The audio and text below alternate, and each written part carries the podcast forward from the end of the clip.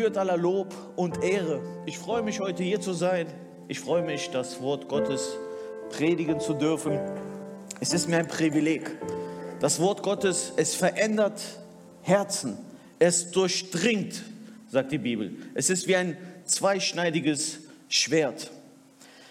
Und wir sind in einer neuen Predigtserie im Mai und Juni.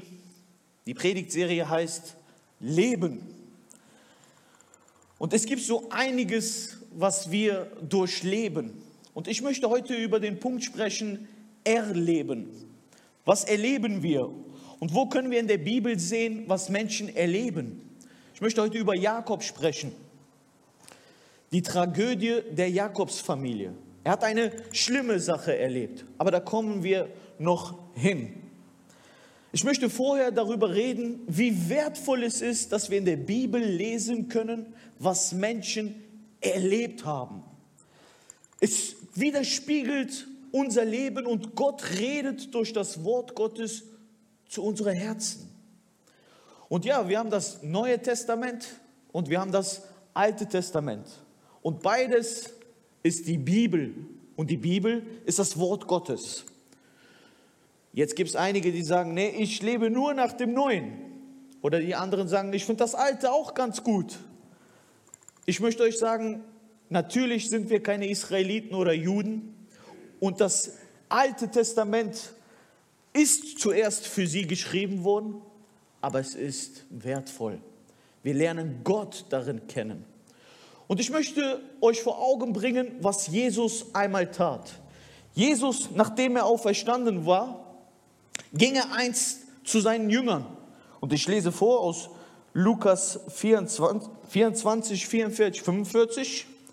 Dann sagte er zu ihnen, erinnert euch an das, was ich euch angekündigt habe, als ich noch mit euch zusammen war. Alles muss sich erfüllen, was bei Mose, bei den Propheten und den Psalmen über mich steht. Und jetzt sagt er, nun sagt die Bibel, erklärte er ihnen die Worte der heiligen Schrift. Interessant. Das heißt, Jesus nach seiner Auferstehung geht er zu seinen Jüngern hin und sagt, versteht ihr denn nicht, was passiert ist? Ich musste sterben am Kreuz. Von mir wird doch berichtet im Alten Testament. Von mir wird doch erzählt. Ich habe euch doch immer wieder erzählt, wo ich drin vorkomme. Und Jesus, er berichtete viel von Jona, Mose, Jesaja. Jesus, er berichtete viel von dem Wort Gottes. Und er sagte seinen Jüngern, anhand des Alten Testamentes, was wir auch heute haben, wer er ist. Anhand der alten Schrift sagte er, wo er drin vorkommt. Wisst ihr, wenn ich sowas lese, dann denke ich mir, was hat er den Jüngern denn dort wohl erzählt?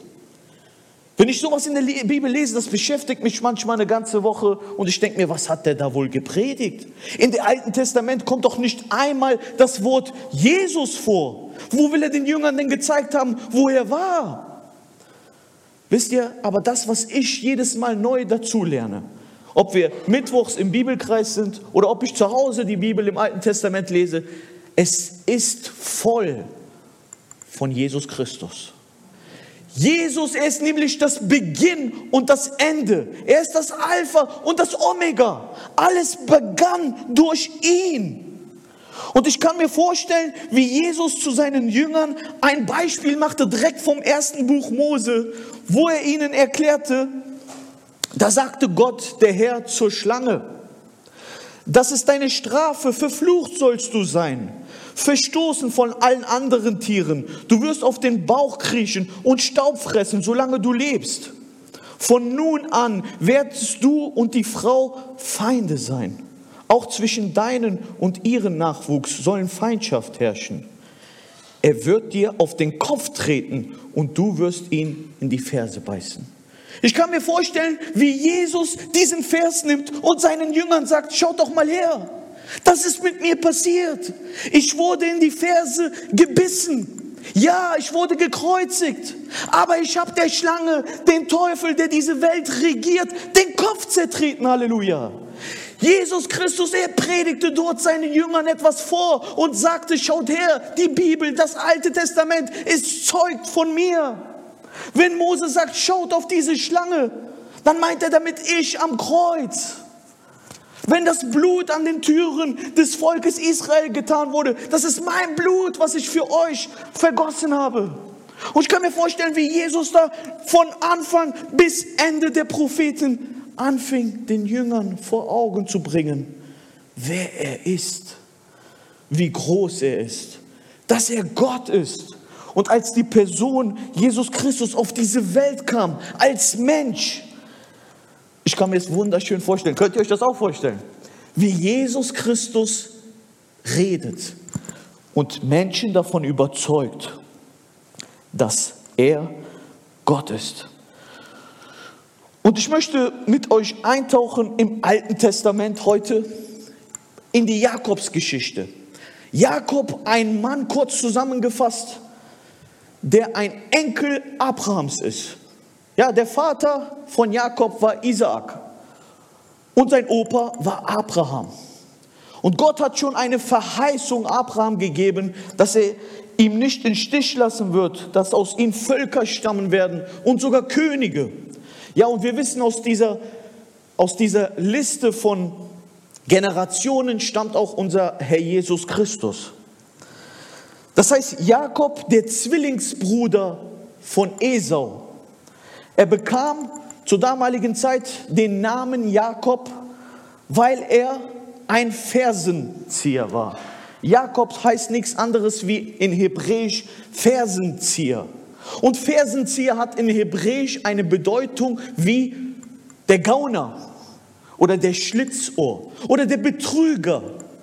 Und so wurde ihm von Anfang seiner Geburt schon ein Name gegeben, was sein ganzes Leben geprägt hat.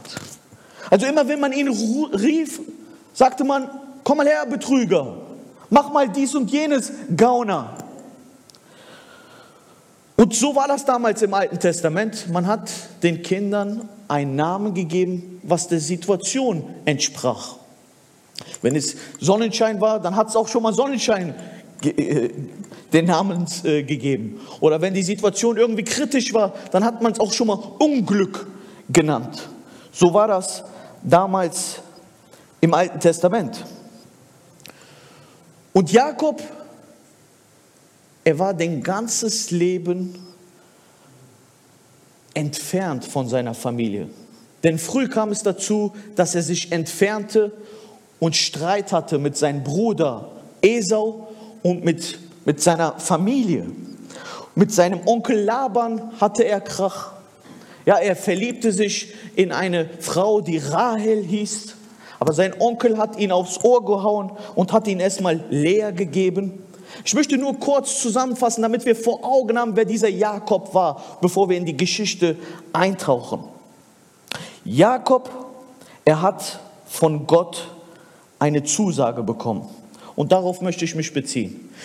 Von Jakob können wir am meisten lernen, wie ein Mensch immer wieder Gott untreu wurde wie er sich immer wieder entfernt hat von der Gegenwart Gottes, wie er immer wieder anfing, nach, obwohl er eine Begegnung mit Gott hatte, trotzdem nochmal abzufallen, trotzdem nochmal seine Wege zu gehen. Und wir können lesen, wie Gott ihm nie in Stich ließ. Denn Gott, er sagte ihm eine Zusage in 1. Mose 28, Vers 15, wo er auf der Flucht war. Und diese Zusage möchte ich euch vorlesen. Und ich glaube, dass Gott auch das zu dir heute spricht. Du wirst sehen, ich stehe dir bei. Ich behüte dich, wo du auch hingehst und bringe dich heil wieder in dieses Land zurück. Niemals lasse ich dich im Stich. Ich stehe zu meinem Versprechen, das ich dir gegeben habe. Was für eine schöne Zusage Gottes. Jakob entfernt sich von Gott. Jakob geht seine Wege. Er versucht es auch mit seiner Art, mit seiner betrügerischen Art, die er wirklich hatte, immer wieder durchzukommen. Und Gott ergibt ihm dieses Versprechen. Ich lasse dich nicht allein. Egal wo er war, war Gott da. Egal wo er hinging, begleitete Gott ihn. Und Gott führte ihn immer wieder vor Augen, dass er sich entschlossen hat, ihm nahe zu sein. Aber jetzt passierte etwas Tragisches. Und ich möchte mit euch diesen Kapitel lesen, 1. Mose 34, und mit euch darüber sprechen. Eines Tages wollte Dina, die Tochter Leas und Jakobs, einige der kananitischen Mädchen in der Stadt treffen und verließ das Zeltlager. Dabei begegnete ihr Sichem. Er war der Sohn des Heviters Hamor, des führenden Mannes, Männers in der Gegend. Als er Dina sah, fiel er über sie her und vergewaltigte sie. Sichem fühlte sich stark zu ihr hingezogen. In seiner Verliebtheit redete er ihr freundlich zu, um sie für sich zu gewinnen. Dann ging er zu seinem Vater Hamor. Sorg dafür, dass ich dieses Mädchen heiraten kann, bat er ihn. Sehr bald erfuhr er auch Jakob, dass Dina vergewaltigt und so ihre Ehre beraubt worden war. Aber weil seine Söhne noch auf dem Feld bei seiner Herde waren, unternahm er erst einmal nichts sondern beschloss, auf ihre Rückkehr zu warten. In der Zwischenzeit kam Sichem, Sichems Vater Hamor, zu ihm, um über die Sache zu reden. Kaum war er dort, kehrten auch schon Jakobs Söhne vom Feld zurück. Als sie hörten, was geschah, tobten sie vor Wut. Sie fühlten sich in ihre Familienehre gekränkt. Denn eine solche Tat galt bei den Israeliten als Schande. So etwas durfte, nicht, durfte man nicht tun. Hamon wollte sie besänftigen. Mein Sohn Sichem hat sich in Dina verliebt. Erlaubt doch, dass er sie heiratet. Lasst uns ein Abkommen schließen. Unsere Völker sollen sie durch gegenseitige Heirat verbinden. Ihr könnt euch bei uns niederlassen. Unser Land steht euch offen. Ihr könnt euch ansiedeln und Besitz erwerben. Auch Sichem bat Dinas Vaters und ihre Brüder, erfüllt mir meinen Wunsch. Ich gebe euch dafür alles, was ihr verlangt. Hochzeitsgeld und Brautpreis können so hoch sein, wie ihr wollt. Ich werde alles bezahlen. Nun lasst mich Dina heiraten. Jakobs Söhne aber wollten sich an Sichem und seinem Vater rächen, weil er ihre Schwester vergewaltigt hatte. Sie antworteten scheinheilig, darauf können wir uns nicht einlassen. In unserem Volk gilt es als eine Schande, wenn wir unsere Schwester einem Mann geben, der nicht beschnitten ist. Nur unter einer Bedingung könnten wir sie dir geben. Ihr müsst alle männlichen Einwohner beschneiden. Nur das können wir uns bei euch ansiedeln und durch gegenseitige Heirat zu einem Volk werden. Wenn ihr davon nichts wissen wollt, nehmen wir Diener und gehen. Hamor und Sichem waren mit dem Vorschlag einverstanden. Sichem verlor keine Zeit, er kümmerte sich um alles, denn er hing an Diener und seine Familie hatte es hatte er das letzte Wort. Zusammen mit seinem Vater Hamor ging er zum versammelten Platz beim Stadttor, um die Männer der Stadt vor der Sache zu überzeugen. Diese Männer sind friedlich, sagten sie. Wir sollten sie ruhig bei uns wohnen lassen, dann können sie selbst dann können sie selbst Besitz erwerben. Unser Land ist doch groß genug. Wir können uns durch gegenseitige Heirat mit ihnen verbinden. Allerdings stellten sie eine Bedingung. Wir müssen als alle männlichen Einwohner uns beschneiden, so wie es bei ihnen üblich ist. Überlegt doch einmal, in ganz, ihr ganzer Besitz würde uns gehören. Lasst uns auf ihren Vorschlag eingehen, damit sie bei uns bleiben. Die Männer der Stadt stimmten zu und alle männlichen Einwohner wurden beschnitten. Drei Tage später lagen sie im Wundfieber. Da nahmen Dinas Brüder Simeon und Levi ihr Schwert und überfielen die Stadt, ohne auf Widerstand zu stoßen. Sie brachten alle männlichen Einwohner um, auch Hamor und Sichem. Diener holten sie aus Sichem Haus, dann verschwanden sie wieder. Die anderen Söhne Jakobs plünderten die Stadt aus Sichem. Äh, sie rächten sich dafür, dass man ihre Schwester dort vergewaltigt und ihre Ehre beraubt hatten. Alles Vieh, Schafe, Ziegen, Esel, Rinder nehmen, nahmen sie mit und was sie sonst in der Stadt oder auf dem Feld fanden. Auch die Frauen und Kinder sowie alles besitzt den Häusern schleppten sie fort. Als Jakob davon erfuhr, warf er Simon und Levi vor, ihr stürzt mich ins Unglück. Jetzt bin ich bei allen Bewohnern des Landes verhasst. Die Zahl unserer Leute verschwindet klein gegen die Menge der Kananiter und dem Persiter. Wenn sie sich zusammen ist, zusammentun, ist es aus mit uns, dann wird keiner von uns am Leben bleiben. Und der letzte Vers, aber Simeon und Levi erwiderten nur, konnten wir es zulassen, dass Sichem, unsere Schwester, wie eine Hure behandelt? Den ganzen Kapitel habe ich euch vorgelesen. Ich habe das bewusst gemacht. Ja, ich habe das bewusst gemacht, damit wir die ganze Geschichte vor Augen haben. Natürlich ist das ja ein bisschen mühselig, dann mal darunter zu lesen, aber so haben wir den ganzen Kontext vor Augen. So wissen wir, was geschah. Und ich glaube, dass diese Geschichte auch zu uns heute reden möchte. Denn wir sehen in dieser Geschichte ein Mädchen, das vergewaltigt wurde, ein Opfer. Wir sehen den Vater Jakob, der eher eine passive Haltung hat. Am Anfang und auch am Ende ging es ihnen eigentlich nur um sich. Wir sehen die Söhne, die Vergeltung wollten, die das Ganze wieder richtig stellen wollten.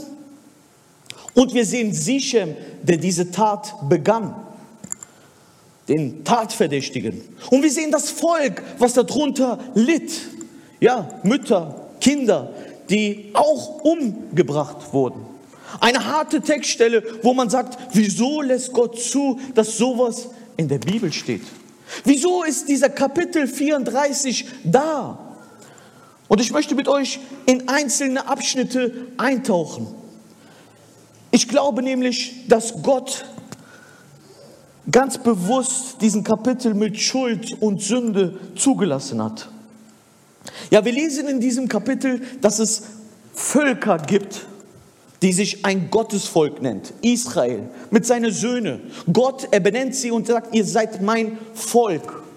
Und dann gibt es drumherum Völker, die andere Götter anbeten, die nicht den Gott Israels kennen.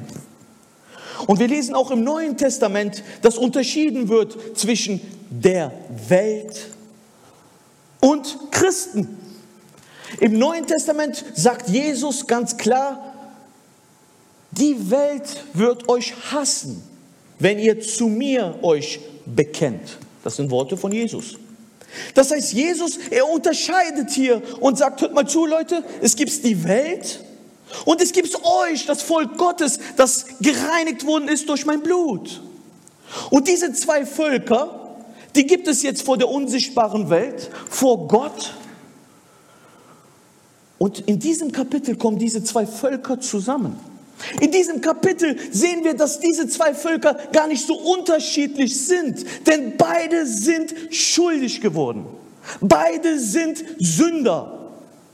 Ja, was unterscheidet mich oder dich von einem Nichtchristen oder von einem Mörder, der hier reinkommen würde? Es unterscheidet uns nichts. Wir sind Sünder genau wie die. Die Welt ist in der Sünde.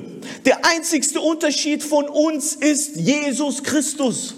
Wir sind nicht besser als irgendein anderer. Das, was dich und mich besser gemacht hat, ist das Blut Jesus. Amen. Das heißt, durch das Freikaufen des Blutes Jesus wurdest du ein neuer Mensch. Ja, im Neuen Testament redet immer wieder das Wort die Welt. Auch Jakob schreibt in seiner Welt, äh, in seinem Brief, Jakob 4, Vers 4. Da sagt Jakob, ihr Treulosen, ist euch denn nicht klar, dass Freundschaft mit der Welt zugleich Feindschaft gegen Gott bedeutet? Wer also ein Freund dieser Welt sein will, der wird zum Feind Gottes. Was heißt denn das? Dürfen wir jetzt keine Freunde in der Welt haben? Ganz gewiss ist das nicht gemeint. Nein, wir sind von dieser Welt, sagt Paulus. Wir, leben in dieser Welt, aber wir sind nicht von dieser Welt. Das heißt, wir dürfen Freundschaften haben. Natürlich lieben wir jeden Menschen und Nachbarn. Und auch Gott liebt diese Welt. Dafür gab er seinen eingeborenen Sohn. Aber ich glaube, was Jakob hiermit meint, wenn die Bibel zu uns redet und sagt, die Welt, dann ist damit gemeint die Boshaft dieser Welt, die Sünde dieser Welt. Denn das, was wir in diesem Kapitel 34 gelesen haben, ist boshaft. Ein Mädchen wird vergewaltigt. Und wenn die Bibel betont dieses Wort Vergewaltigung, dann heißt das, dass es nicht im Einverständnis war mit Zweien, sondern nur von Sichem, diesem Täter. Er wollte seine Lust freien Lauf geben. Er sündigte. Er machte sich schuldig. Er beraubte das Mädchen seine Ehre. Das nennt Gott Sünde. Das nennt Gott die Welt. Boshaftigkeit. Etwas, was schlecht ist. Es kommt nicht von Gott. Und wir Christen waren genau in diesem Sumpf. Wir Christen leben auch in unserem Fleisch und sind geneigt dazu, boshaft zu sein. Aber es gibt einen klaren Unterschied. Und dieser Unterschied ist nicht, dass wir besser sind, sondern dass wir bereit waren, Buße zu tun. Dass wir bereit waren zu erkennen, dass Jesus für unsere Schuld starb. Und so würde ich als Ausleger jetzt von diesem Kapitel 34 niemals Diener die Schuld geben. Ja, wenn Juden diese Textstelle lesen, dann sagen sie, ja, guck mal, die wollte da in anderen Völkern sich rumgucken. Oder ja, ist sie irgendwo selbst schuld? Das würde ich so niemals auslegen, denn jeder Jugendliche ist irgendwo geneigt dazu zu schauen, was macht denn die Welt so? Was gibt es denn dort Anregendes? Da hat meiner, meines Erachtens nach viel mehr Jakob Schuld der vielleicht wissen sollte, dass in so einem Land damals, wo viele andere Völker waren, ein Mädchen, man nimmt an, sie war 15, mit 15, 16 vielleicht nicht alleine rausgehen sollte. Sie hatte ja zwölf Brüder. Die hätten ja auch ihr irgendwie begleiten sollen. Aber von Jakob lesen wir hier eine passive Haltung, auch nachdem er erfuhr, dass sie vergewaltigt wurde. Wir lesen, dass dieses Mädchen ein Opfer wurde. Die Boshaft dieser Welt hat ein Volk Gottes, einen Christen gefangen. Und das kann auch bei uns passieren, dass Boshaftigkeit, eine Tragödie passiert, dass etwas Schlechtes passiert. Es kann dazu kommen. Wie gehen wir aber damit um? Welche Stellung haben wir dazu? Ja, Jakob, ich glaube, er hätte dort mehr aufpassen können. Und ich bin dafür, dass man sagt, es gibt eine christliche Lehre, die man den Kindern geben kann. Es gibt eine christliche Lehre, die man als Eltern seinen Kindern vermitteln kann. Zum Beispiel sagte mir mein Vater, meine Mutter öfters, Jan, und ich lebte ein Leben bis 20 Jahre nicht mit Jesus. Ich lebte ein Leben in der Welt und habe mich dort ausgetobt, in Schuld und Sünde verstrickt. Aber ich wusste, bei mir zu Hause gab es Regeln. Zum Beispiel sagte mein Vater mir, Jan, du kannst nicht jede Woche hier ein Mädchen hochbringen. Das geht nicht. Du kannst nicht machen, was du willst. Natürlich wusste er nicht, was ich draußen tue. Und natürlich war es meine Entscheidung, was ich draußen tue. Aber es gab Regeln zu Hause, die gut waren. Grenzen zu setzen ist von Gott. Gott ist ein Gott, der Grenzen setzt. Er sagte zu Adam, Adam, du darfst alle Bäume essen, nur von diesem einen Baum darfst du nicht essen. Gott ist ein Gott, der Grenzen setzt. Und wenn wir Grenzen setzen in unserer Familie, dann ist das nichts Negatives, sondern etwas Positives. Ich kann mir vorstellen, äh, ich, ich kann mich erinnern, wo wir zu einem Freund nach Hause gingen, damals als Jugendliche. Und dieser Freund, der durfte vor seinem Vater rauchen, kiffen, er durfte Mädchen nach Hause bringen. Und so fragten wir einst diesen Vater, warum lässt du das denn zu? Und dieser Vater, der sagte etwas, das hat uns allen sehr gefallen. Er sagte, schaut mal, wenn ich das nicht zulasse, dann macht das versteckt. Schaut mal, ich möchte mit ihm sein wie ein Freund. Und wisst ihr, das ist eine Lüge vom Feind. Denn ein Freund zu sein, ein liebender Vater zu sein, heißt Grenzen zu setzen. Es ist gut zu wissen, dass dein Sohn oder deine Tochter weiß, dass du für etwas nicht bist. Dein Sohn oder Tochter, wenn er etwas macht, was dir nicht gefällt, dann kann es ihm zu Buße bringen. Dann kann es ihn dazu bringen, dass du umkehrst. Wenn wir unsere Kinder lieben, dann ist es gut, dass wir eine Grenze setzen. Denn Gott, der Himmel und Erde erschaffen hat, auch er lässt keinen freien Lauf. Er toleriert nicht, sondern er nennt die Sünde beim Namen. Gott vom Himmel, Jesus Christus, wenn er mit den Pharisäern war, er hat nie toleriert, was sie machten, sondern er sagte ihnen ins Gesicht, das, was ihr tut, ist schlecht. Innerlich seid ihr leer. Wisst ihr, wenn ein Mensch fühlt, das, was ich gerade mache, gefällt meinen Eltern zu Hause nicht, gefällt Gott nicht, so ist diese Einstellung gut. Weil diese Einstellung verändert. Diese Einstellung bringt dazu, dass wir uns fragen, ob wir nicht Erlösung brauchen, ob wir nicht Vergebung brauchen. So ist Dina jetzt in diesem Haus von Sichem. Ja, Sichem, er vergewaltigte sie, sie wurde zum Opfer und ist entfernt von ihrer Familie. Und Sichem, was macht Sichem? Was macht Sichem, der Täter? Was macht dieser Vergewaltiger?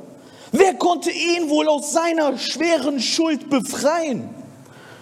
Dieser Mensch, der so etwas Böses getan hat, ein Mädchen ihre Ehre geraubt hat, wer könnte ihm wohl noch helfen? Wer könnte ihn von seiner Schuld freisprechen?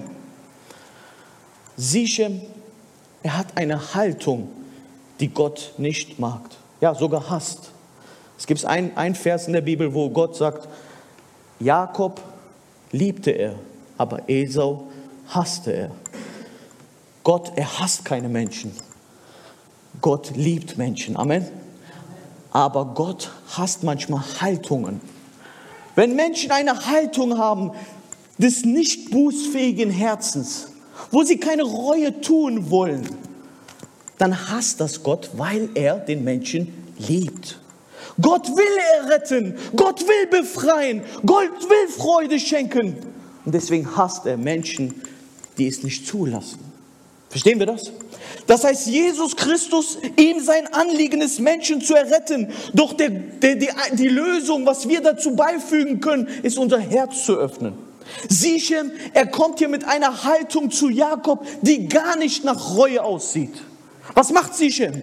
Er tut so, als ob nichts wäre. Er kommt einfach zu Jakob und sagt, hört mal, da ist was passiert. Aber weißt du was?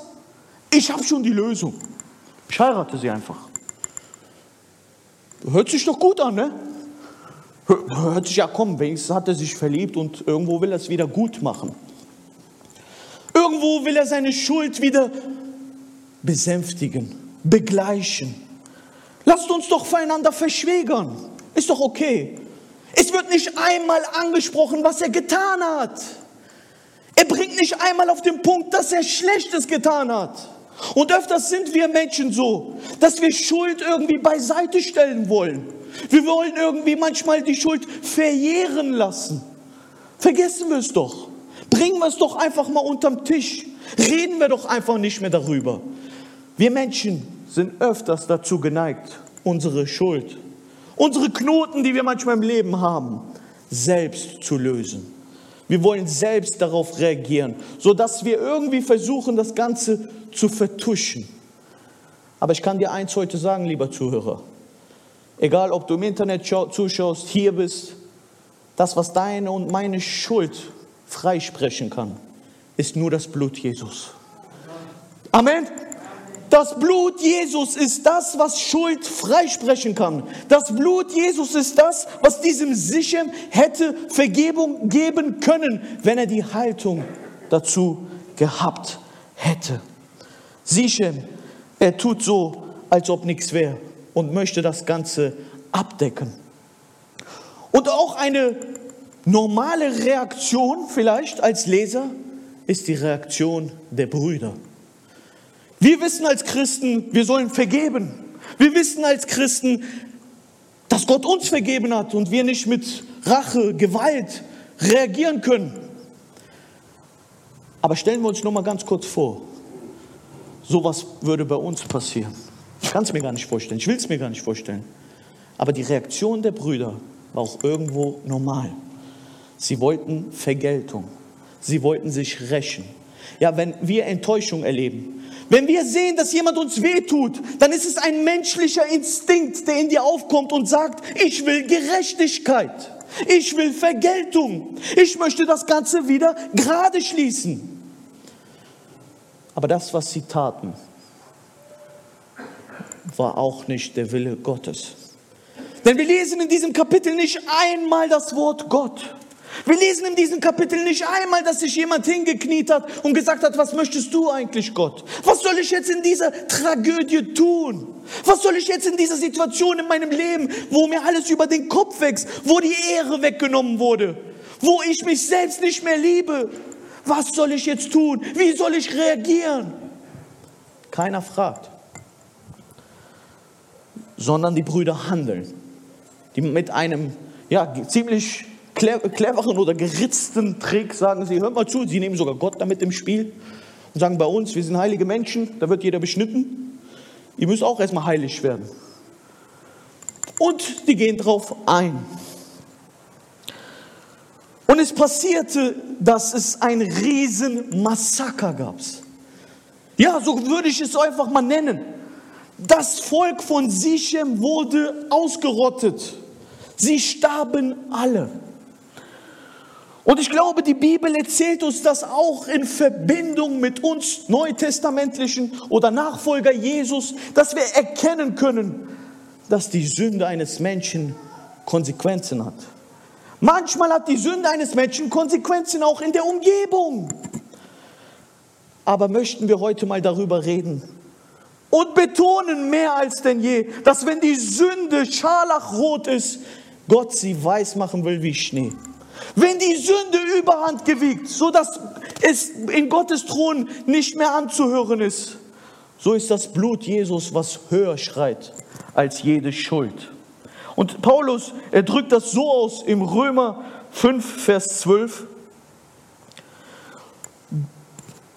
Römer 5, Vers 12. Durch einen einzigen Menschen, nämlich durch Adam, ist die Sünde in die Welt gekommen. Und als Folge davon der Tod. Nun sind alle Menschen dem Tod ausgeliefert, denn alle haben auch selbst gesündigt. Und weiter sagt Paulus in Römer 5, 19, oder anders gesagt, durch Adams Ungehorsam wurden alle Menschen vor Gott schuldig. Aber weil Jesus Christus gehorsam war, werden sie von Gott freigesprochen. Das Gesetz aber kann erst später hinzu. Es sollte das volle Ausmaß von Adams Verfehlung ans Licht bringen. Denn wo sich die ganze Macht der Sünde zeigt, da erwies sich auch Gottes Barmherzigkeit in ihrer ganzen Größe. Amen.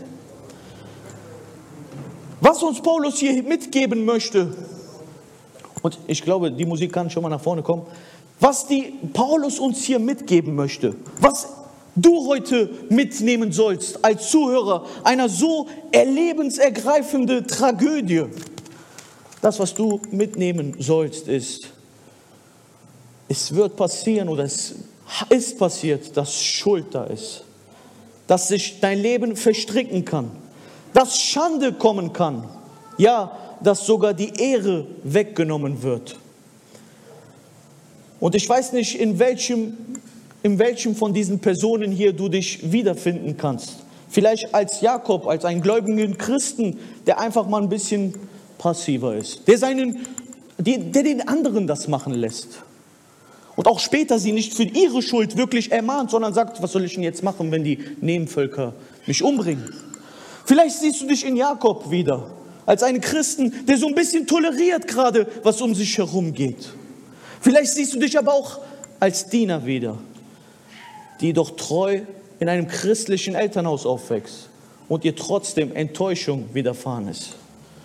Vielleicht siehst du dich aber auch wieder als Sichem, den sündhaftigen Menschen, der viel Schuld und Dreck am Stecken hat. Ich weiß nicht, in welcher Person du dich wieder siehst. Aber wisse eins, Erlebnisse werden passieren in unserem Leben, auch nicht immer schöne. Aber es gibt einen, der all dies überwunden hat. Jesus Christus, er sagt, die Welt, sie wird euch ziemlich hart zurichten. Das Boshaftige dieser Welt, die Sünde, es wird euch sehr stark zurichten, sagt er im Johannes. Aber wisset, sagt Jesus, und darauf sollen wir schauen, wisset, sagt Jesus, ich habe diese Welt überwunden. Ich habe diese Welt besiegt. Das heißt, Gott er hat jede Vergeltung, die du dir wünschst, auszuüben. Jede Gerechtigkeit hat er am Kreuz für dich getragen. Möchten wir aufstehen? Ich möchte noch eine kurze Zeit mit euch beten.